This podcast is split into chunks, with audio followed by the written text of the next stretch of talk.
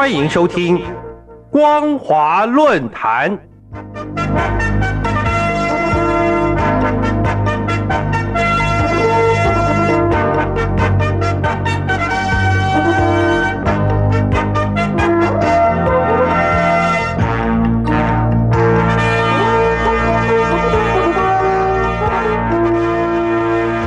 听众朋友您好，欢迎收听光华论坛，我是黄轩。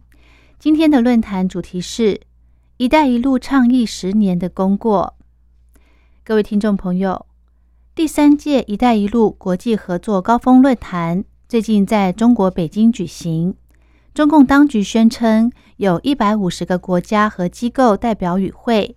其中还包括了二十九名来自非洲、中亚、东南亚和中南美洲国家的领导高层。由于欧洲联盟国家则只有匈牙利总理奥班一人出席。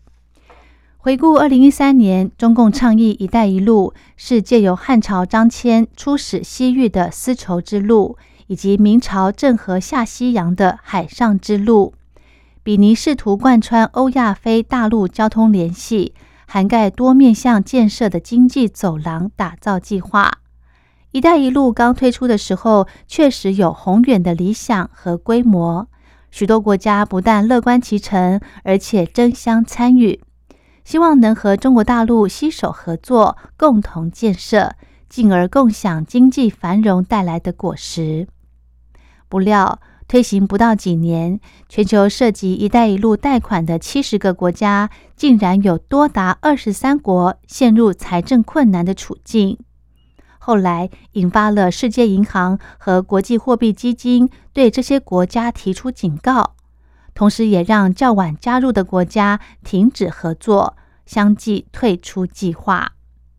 因为中共控管的银行向其他国家提供贷款资金，往往伴随着中国国有企业要深度参与项目的条件，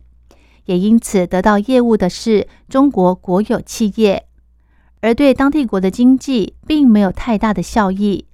却让他们掉入财政危机的债务陷阱。问题是，这些国家在负担不起贷款的考量下，最终都选择以领地租让的方式来抵偿。例如，位在南亚的巴基斯坦，因为无法支付七十五亿美元的债款，所以将瓜达尔港以债作股的长期移转经营权给中国大陆的国有企业，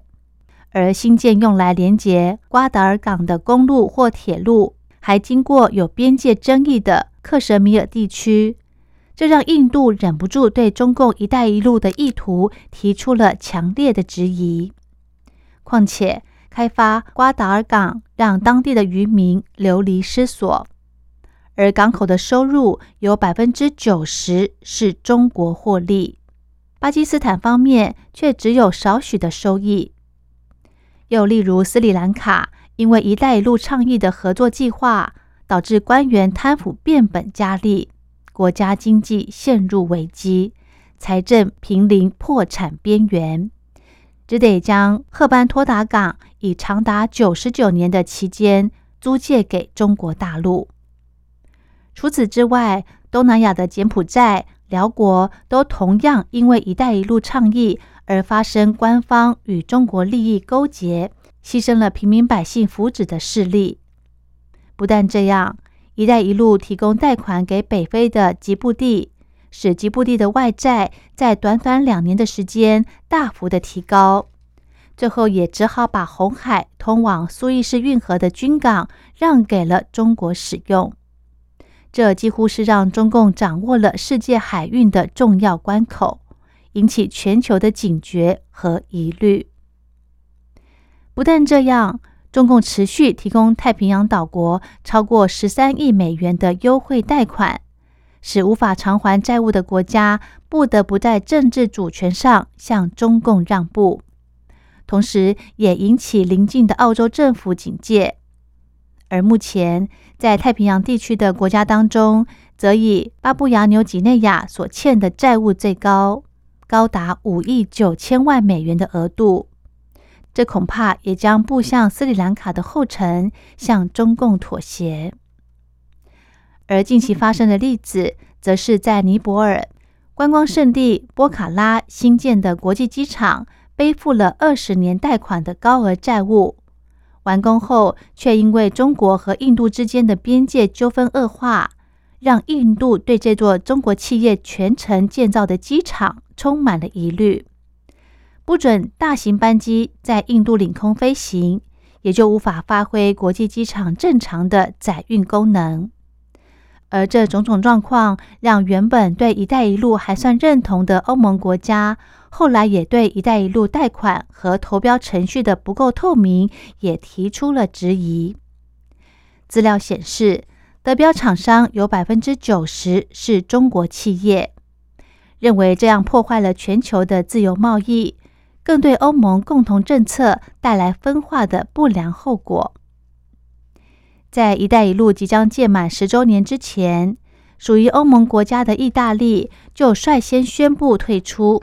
不再与中国大陆继续签订这项倡议。而这个理由正是，两国合作只有大幅增加中国大陆对意大利的出口。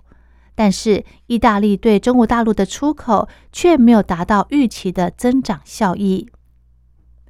不可否认的，“一带一路”倡议有部分改变了全球的经济秩序，同时也因为经济影响力深入参与国家，而扩大了中国在地缘政治的版图。可是，“一带一路”提供参与国家优惠贷款，最后却以贷款国家还不起债务为由。迫使他们不得不在政治主权上向中共让步，而改用低于基本行情的价格占尽了贷款国的便宜，让人觉得中共关注在国力的竞争发展远远大于双方人民的福祉利益。中国大陆面临经济下滑困境的今天，其实已经限制了中共请国家资本倡议“一带一路”的能耐。所谓“一带一路”要从大写意转为工笔画，就必须更深入为当地国发展民生福祉，才能以基础建设带动经济增长，真正实现济弱扶倾、互惠互利的倡议初衷。